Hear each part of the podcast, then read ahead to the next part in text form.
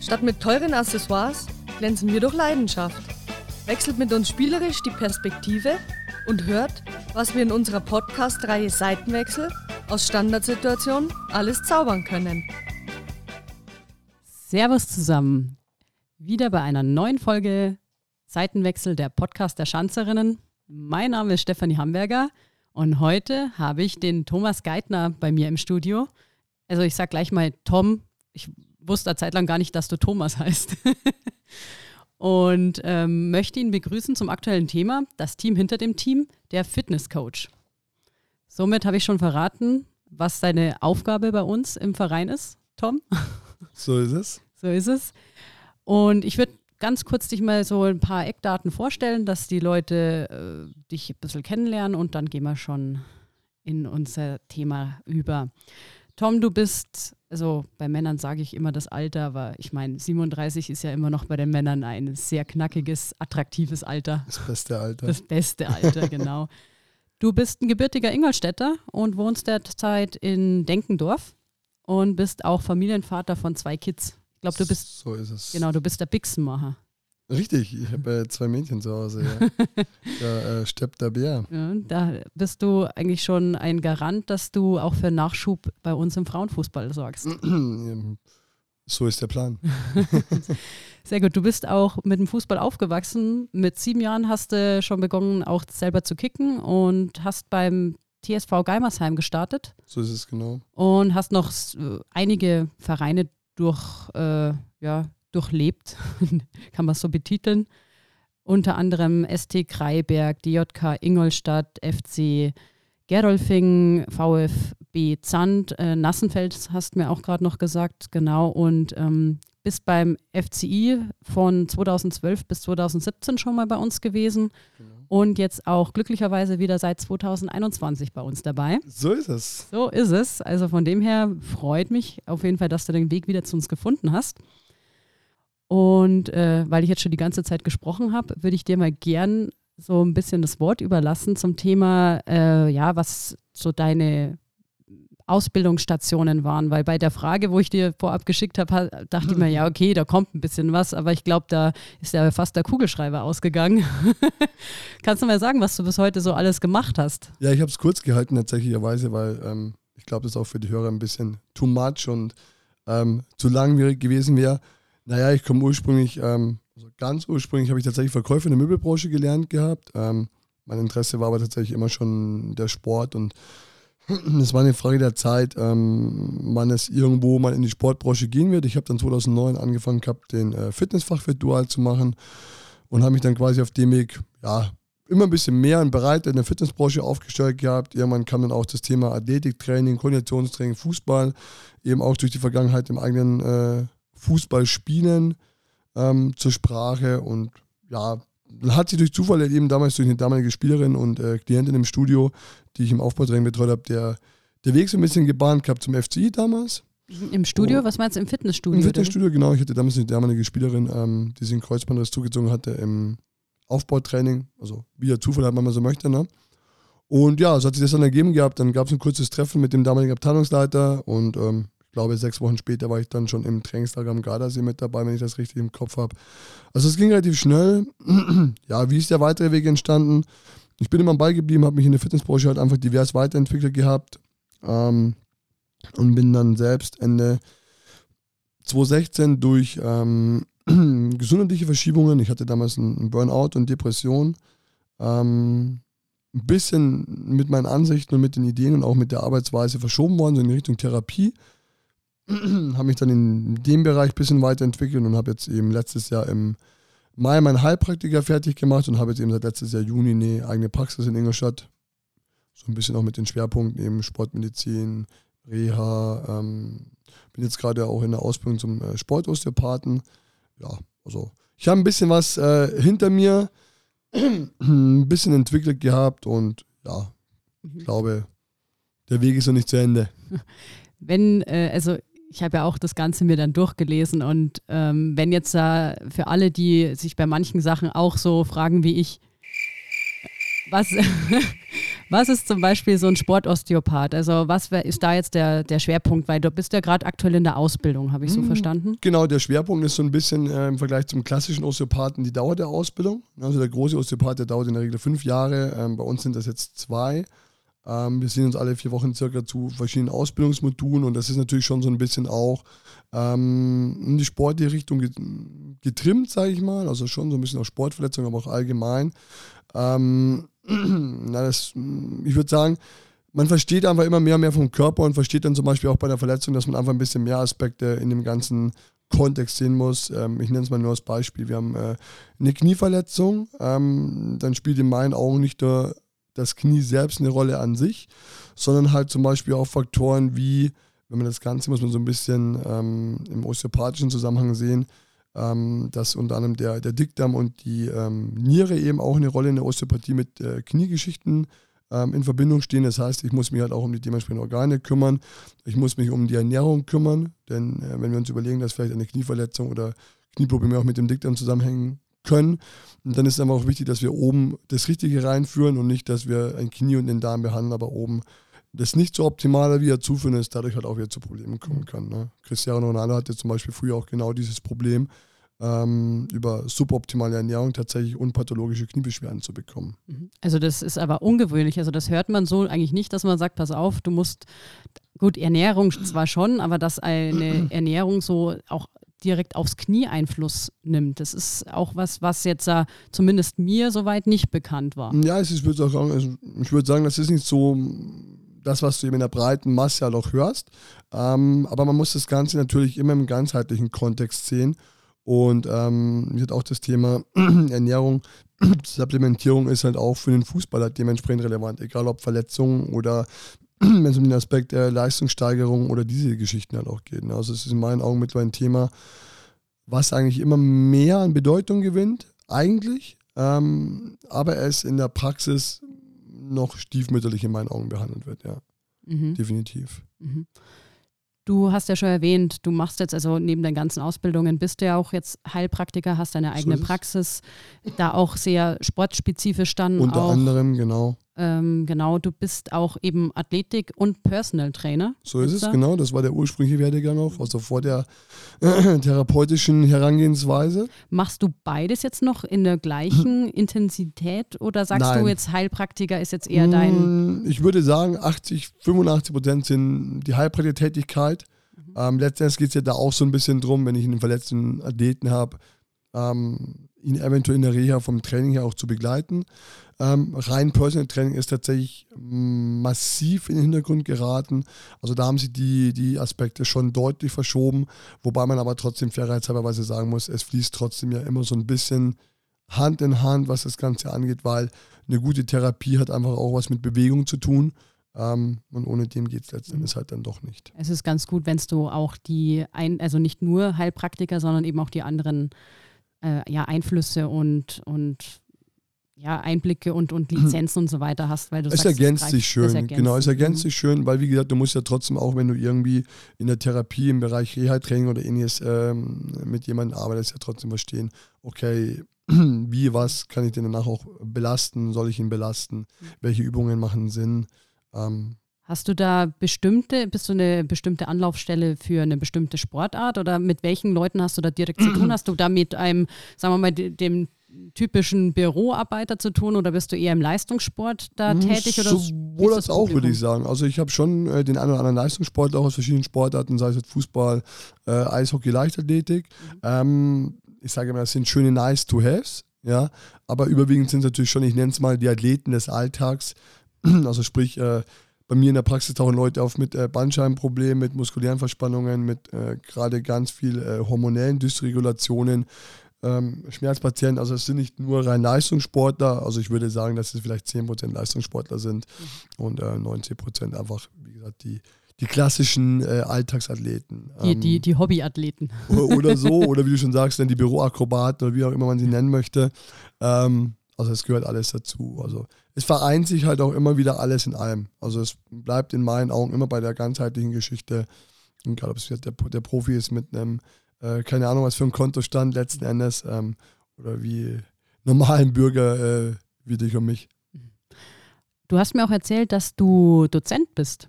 Wo, Ja. wo bist du denn Dozent und hast du dann auch den Schwerpunkt mehr auf äh, Heilpraktiker oder eher in diesen Athletikbereich? Mm, Tatsächlich habe ich früher ähm, für die äh, Sportlereiakademie, war ich mehrere Jahre als Dozent tätig und habe tatsächlich auch in ganz Deutschland Athletiktrainer für äh, Fußball ausgebildet unter anderem. Mhm. Ähm, das hat mir eigentlich sehr viel Spaß gemacht. Ähm, das Ganze hat sich leider ein bisschen äh, verschoben gehabt damals. Ähm, ich bin mittlerweile als Dozent auch für den äh, Lehrgang im Sportosteopath tätig. Ich habe im Oktober letzten Jahres einen, einen Eintagesvortrag gehalten, eben wie sich zum Beispiel äh, Hormone und äh, Supplemente auf die Performance und auf die Reha dementsprechend positiv auswirken können. Ja, und habe dann nächstes Jahr ähm, ist ein neuer Kurs in der Schweiz und habe da ein bisschen mehr quasi, ja. Also du, du lässt auch nichts aus an Weiterbildungen und Ich lasse nichts aus, aber ähm, ja, man muss einfach über den Tellerrand hinausschauen und je mehr man einfach auch von den ganzen Zusammenhängen versteht, umso besser kann man sich natürlich auch äh, um den Athleten oder um, um den Klienten allgemein einfach auch kümmern. Ja. Äh, vielleicht noch als letzter Punkt, dann können wir auch mal aufs Thema noch genauer eingehen, was wir heute behandeln wollen. Du hast mir auch noch erzählt, du bist Buchautor, auch noch. Ja, das äh, war witzigerweise sehr spannend. Ähm, als äh, die Corona-Pandemie losging, damals im März 2020, ähm, hat sich ein guter Freund äh, und Kollege von mir, der äh, Marco Concha, mit mir in Verbindung gesetzt gehabt und meinte, hey Tom, ähm, komm, lass uns ein Buch schreiben. Aber ich gehe mal Ähm, davon aus, dass es kein Fantasy-Roman war. Das ist kein Science-Fiction oder Fantasy-Roman. Ähm, tatsächlich war die Idee dahinter, wir sehen immer wieder das Problem, dass Leute nach Verletzungen ähm, zwar Physiotherapie bekommen, aber vielen danach einfach der Weg fehlt, wie kann ich mich wieder dementsprechend positionieren, um auch einfach leistungsfähig und verletzungsfrei wieder performen zu können. Und das war so die, die, die grundlegende Idee. Und ähm, wir haben uns dann zusammengesetzt und haben überlegt, okay, was können wir schreiben? Und haben quasi, ähm, das Buch nennt sich Fußballer haben Knie. Wobei man auch sagen muss, es ähm, eignet sich auch für jede andere Sportart. Es ist, wie soll ich sagen, es ist ein komplett äh, kann man sagen. Also von Anatomie über welche Einflussfaktoren gibt es für Verletzungen, verschiedene Tests auch, ähm, um äh, Dysbalancen herauszufinden, um Reha-Pläne. Also wirklich so geschrieben, sage ich mal, dass auch ein Laie damit anfangen kann zu arbeiten nach einer Verletzung, sich einfach dementsprechend wieder herantasten kann ähm, an die Return-to-Play-Geschichte. Ja. Mein Gott, das hättest du früher schreiben sollen. Das hätte ich vielleicht damals auch noch gebraucht. Das, äh, vielleicht hätten wir das ein oder andere Problem in deiner Karriere damit verhindern können. Zu spät, okay. Aber ähm, it is what it is. Von dem her So können ja es. andere auch davon jetzt profitieren, dass sie das jetzt wissen. Dass Alles es hat immer seinen Grund, sagt man so schön, ne? Aber jetzt mal zu dem Thema. Also das Team hinter dem Team, der Fitnesscoach. Äh, Du bist Athletiktrainer bei uns in der Frauen- und Juniorinnenabteilung. Ähm, da vielleicht mal grundsätzlich, wo liegt denn da der Schwerpunkt? Eher bei Frauen 1 oder wie verteilt sich so dein Einsatzgebiet? Weil Naja, wir haben ja derzeit vier Mannschaften. So ist es. Also natürlich ist der Schwerpunkt aktuell bei äh, Frauen 1 logischerweise. Ähm, wobei ich natürlich auch für Frauen 2 und die Juniorinnenmannschaften dementsprechend genauso da bin. Ähm, weil einfach, Entschuldigung, der ähm, Fokus auf Athletiktraining eigentlich schon in jungen Jahren auch gelegt werden sollte. Mhm. Also sprich, es geht schon darum, eigentlich ab U13 in meinen Augen verschiedene Grundlagen dann auch zu schaffen, um äh, später dementsprechend auch performen zu können. Wenn wir mal so beim Beispiel vielleicht dann von Frauen 1 bleiben, Mhm. weil du da am meisten Einsatz hast.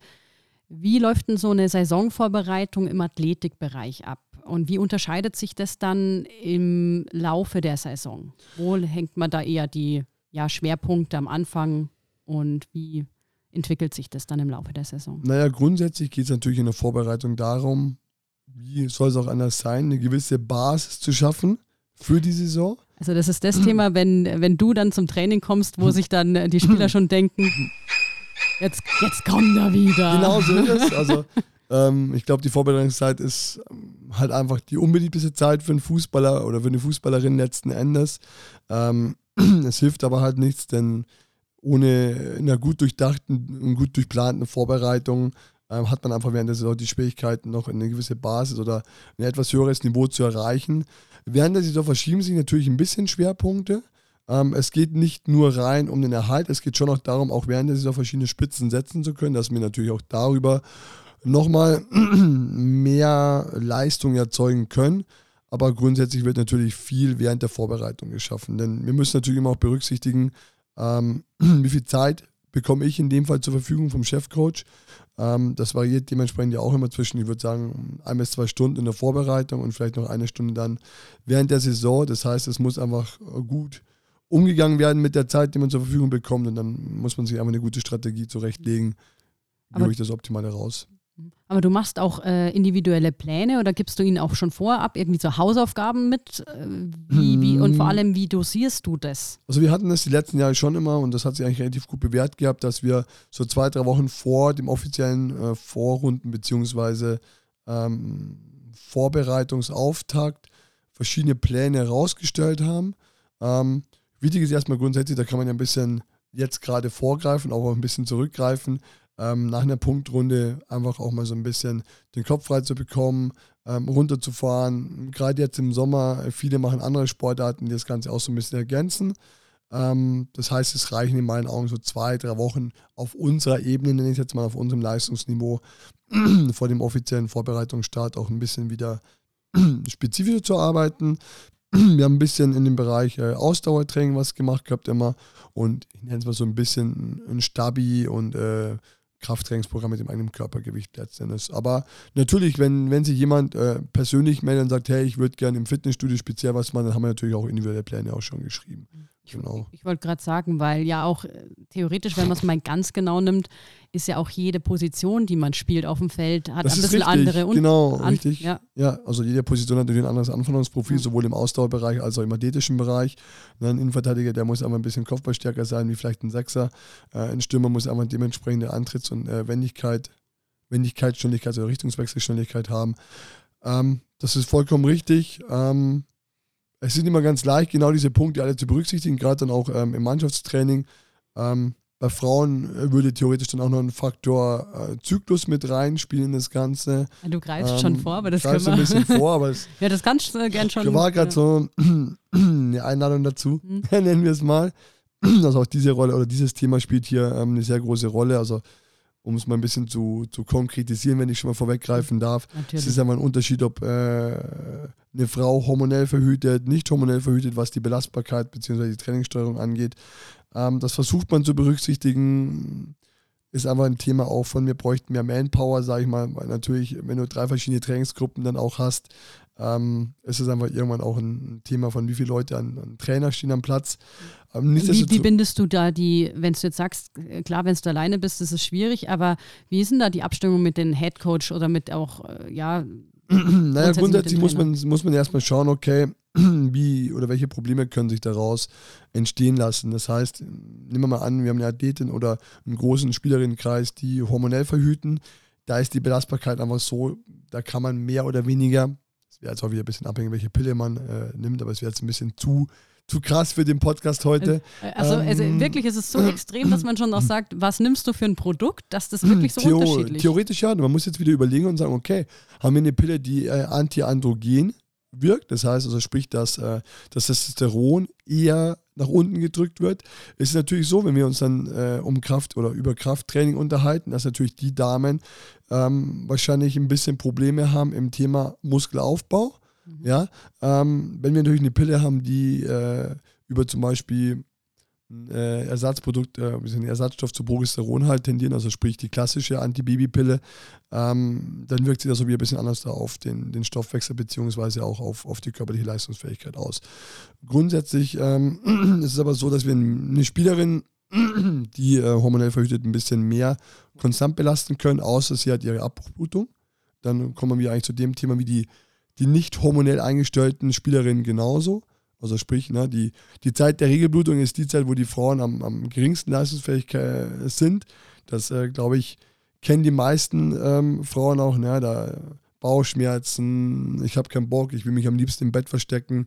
Ähm, Gut, das ist auch äh, natürlich auch immer typabhängig, das natürlich, schon, aber natürlich. grundsätzlich, äh, ich, äh, wahrscheinlich steigt da auch wahrscheinlich das Verletzungsrisiko, oder? Wenn das ist der nächste Punkt, genau, aber wir müssen das Ganze so sehen, dass äh, während der Regelblutung beide Hormone, in dem Fall jetzt das Progesteron und das äh, Östrogen, am geringsten sind.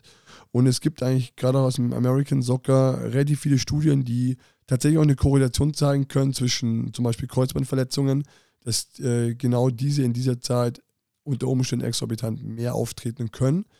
weil man muss es halt so sehen, dass beide Hormone natürlich eine gewisse Funktion im Körper haben. Es gibt auch noch einen zweiten Zeitpunkt, wo die Verletzungsquote bei jetzt eben nicht hormonell verhütenden Spielerinnen erhöht ist. Das ist eben die Zeit kurz vor dem Eisprung. Also da, wo das Östrogen eigentlich mit am höchsten ist.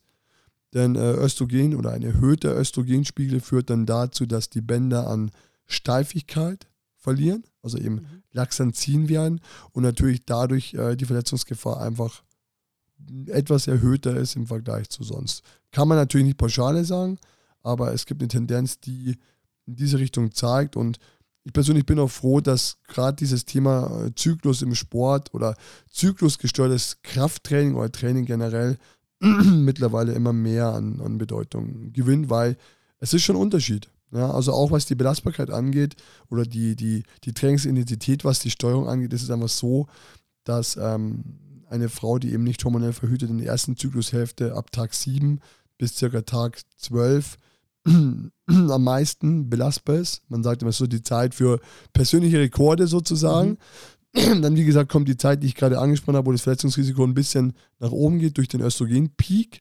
Und ähm, normalerweise ist die zweite Zyklushälfte dann eher progesterondominant. Das heißt, es ist dann eher die Zeit, wo ähm, der Körper, man muss immer so aus dem, aus dem Blickwinkel betrachten, die zweite Zyklushälfte ist eigentlich dafür gedacht, dass der Körper sich für eine mögliche Schwangerschaft vorbereitet und natürlich die Energie, die jetzt zur Verfügung hat, für verschiedene andere körperliche Prozesse verwenden möchte oder beziehungsweise verwendet und dadurch natürlich die Belastbarkeit in der zweiten Zyklushälfte nicht mehr ganz so krass. Aber ich kann mir jetzt, wenn ich, wenn ich mir das jetzt mal so, so anhöre, dann ist das ja brutal schwierig, vor allem im Mannschaftssport, Korrekt. weil du hier unterschiedlichste das Zyklen ist, hast. Das ist genau der Punkt. Also theoretisch bräuchtest du mehrere Trainer, der in dem Fall zum Beispiel die Mädels betreut, ähm, die gerade in ihrer Regelblutung sind, zum Beispiel dann, wobei das theoretisch auch selber geht, sprich in Form von moderatem Ausdauertraining. Mhm. Ja, dann hast du eine Gruppe in der ersten Zyklushälfte, die du natürlich maximal belasten kannst. Und dann hättest du theoretisch eine Gruppe in der zweiten Zyklushälfte, die du moderat belasten kannst. Und hättest wahrscheinlich noch ähm, eine andere Gruppe, die quasi hormonell verhüten, die du quasi konstant belasten kannst. Und die also, letzte, die schwanger ist, oder? Genau, oder so. also genau das ist im Prinzip das Thema, wo man sagen muss, okay, gut, es spielt eine Rolle, wir versuchen das irgendwie mit zu integrieren, aber es ist natürlich einfach aufgrund der Manpower im, im, im Trainerstaff letzten Endes halt einfach auch ein Thema, wo man schauen muss, wie lässt sich es auch realisieren. Es gibt allerdings mittlerweile viele äh, Frauenvereine und äh, Profivereine, die das äh, sehr gut ähm, kommunizieren und auch äh, praktizieren. Das Beispiel haben wir nur mal den, den FC Chelsea, aber auch in Deutschland äh, gewinnt es in dem, im Profifußball, im weiblichen Profifußball immer mehr auch an, an Bedeutung, ja, tatsächlich. Gott sei Dank. Also sehr interessant, weil darüber so richtig im Fokus ist das Thema ja gar nicht. Und, ähm, es kommt Gott sei Dank wirklich ja. gerade, wie du gerade ja. sagst. Also es wird zum Glück immer mehr, es wird auch immer mehr auch in Betracht gezogen. Ähm, aber auch hier stehen wir in meinen Augen halt noch relativ stark am Anfang, wobei es auch immer mehr Leute gibt, immer mehr Vorreiter, sowohl äh, Spielerinnen als auch äh, Vereine gibt es immer mehr integrieren, unabhängig auch vom Fußball. Und ich denke, dass wir da in zwei, drei Jahren auch noch, ähm, oder Gott sei Dank dann auch an einem anderen Standpunkt sein, wenn wir jetzt, mhm. ja. Gut, was mir jetzt da gerade noch so spontan einfällt zu diesem Thema, gut, Training kannst du dann individuell steuern, je nachdem. Das äh, wird natürlich Wettkämpfe dann schwierig. Nicht. Wettkämpfe, genau. Gibt es da so irgendwie was, wo man dann sagt, pass auf, da kann man aber mit dem und dem vielleicht ein bisschen zumindest sagen, das, das hilft, wenn man je nachdem, in welchem Zyklus man ist, oder sagt man einfach, na gut, da hat man halt entweder gerade Pech oder. Ähm ja, Pech, Pech ist immer so ein Thema. Klar kann es geben, muss es aber nicht. Man hat in der Zeit nicht den Einfluss drauf. Also du kannst, äh, wenn du keine Hormone nehmen möchtest, nicht verträgst, whatever, ähm, du kannst dich aussuchen, äh, ja, aber das Weltmeisterschaftsfinale heute, nee, das ist, ja. kein, das ist kein guter Zeitpunkt, ich habe eine Regelblutung. Also das funktioniert nicht.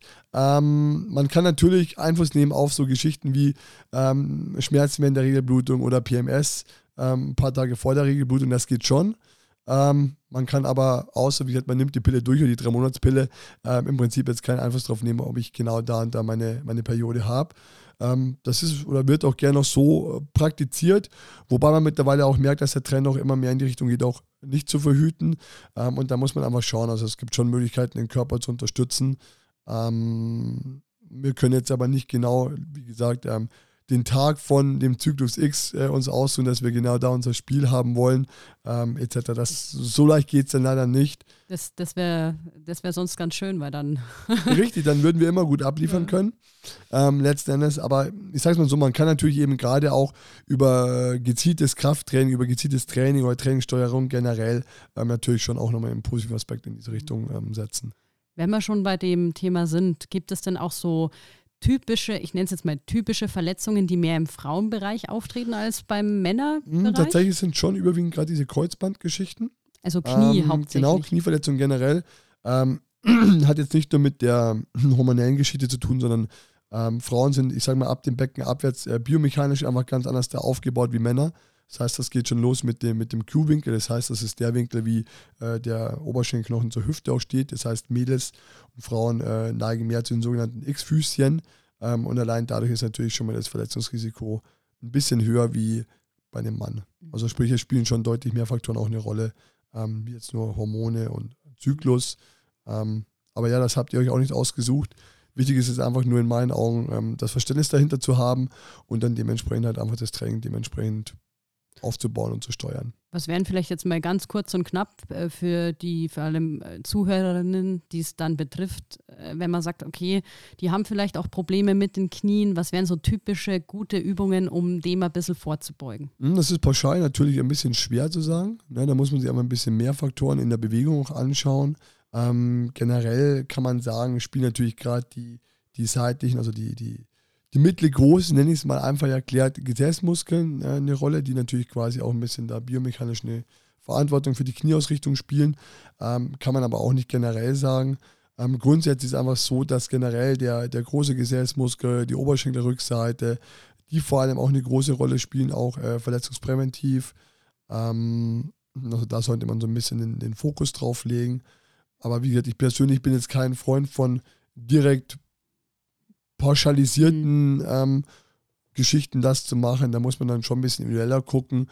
Es ist auch einfach trotz dessen von Frau zu Frau verschieden. Ja. Mhm. Was sie vielleicht nicht machen würde, sind so Geschichten wie Drop Jumps, also sprich von irgendeiner hohen Kiste runterspringen, äh, wenn eben die Biomechanik nicht passt. Denn dadurch äh, verstärke ich natürlich durch den Bodenkontakt erstmal mehr den Impact, äh, den sogenannten medialen Kollaps, was natürlich dann schon noch zu verstärkten Problemen führen kann. Es ist ja auch wieder die Thematik, hatte ich vielleicht schon mal eine Verletzung davor im Knie, habe ich noch keine Verletzung gehabt. Also spielen ganz viele Faktoren eine große Rolle, deswegen ich möchte mich da jetzt nicht unbedingt zu weit aus dem Fenster lehnen und sagen, okay, genau das musst du tun, damit du keine Probleme bekommst. Denn sonst habe ich wahrscheinlich äh, im Winter äh, äh, hier, keine Ahnung, 20 Nachrichten auf der äh, Mobilbox, äh, von wegen, das hast du gesagt, das hilft und ich bin trotzdem verletzt. ja, dann kommen sie aber wenigstens zu dir in die Praxis, oder? Du meinst, das sind sogenannte Arbeit, Arbeitsbeschaffungsmaßnahmen, das ist richtig. Ähm, aber ich bin tatsächlich über jeden ähm, Athlet froh, der sich nicht verletzt. Nee, Denn, das äh, glaube ich dir auch. Du unterstützt vielleicht auch noch, äh, wenn wir gerade bei dem Thema noch sind, du unterstützt auch das, du hast es genannt, das Medical Team früher haben wir immer gesagt, äh, unsere Physios, aber Medical Team, das hört sich natürlich Englisch noch, klingt einfach immer klingt, professioneller. Genau.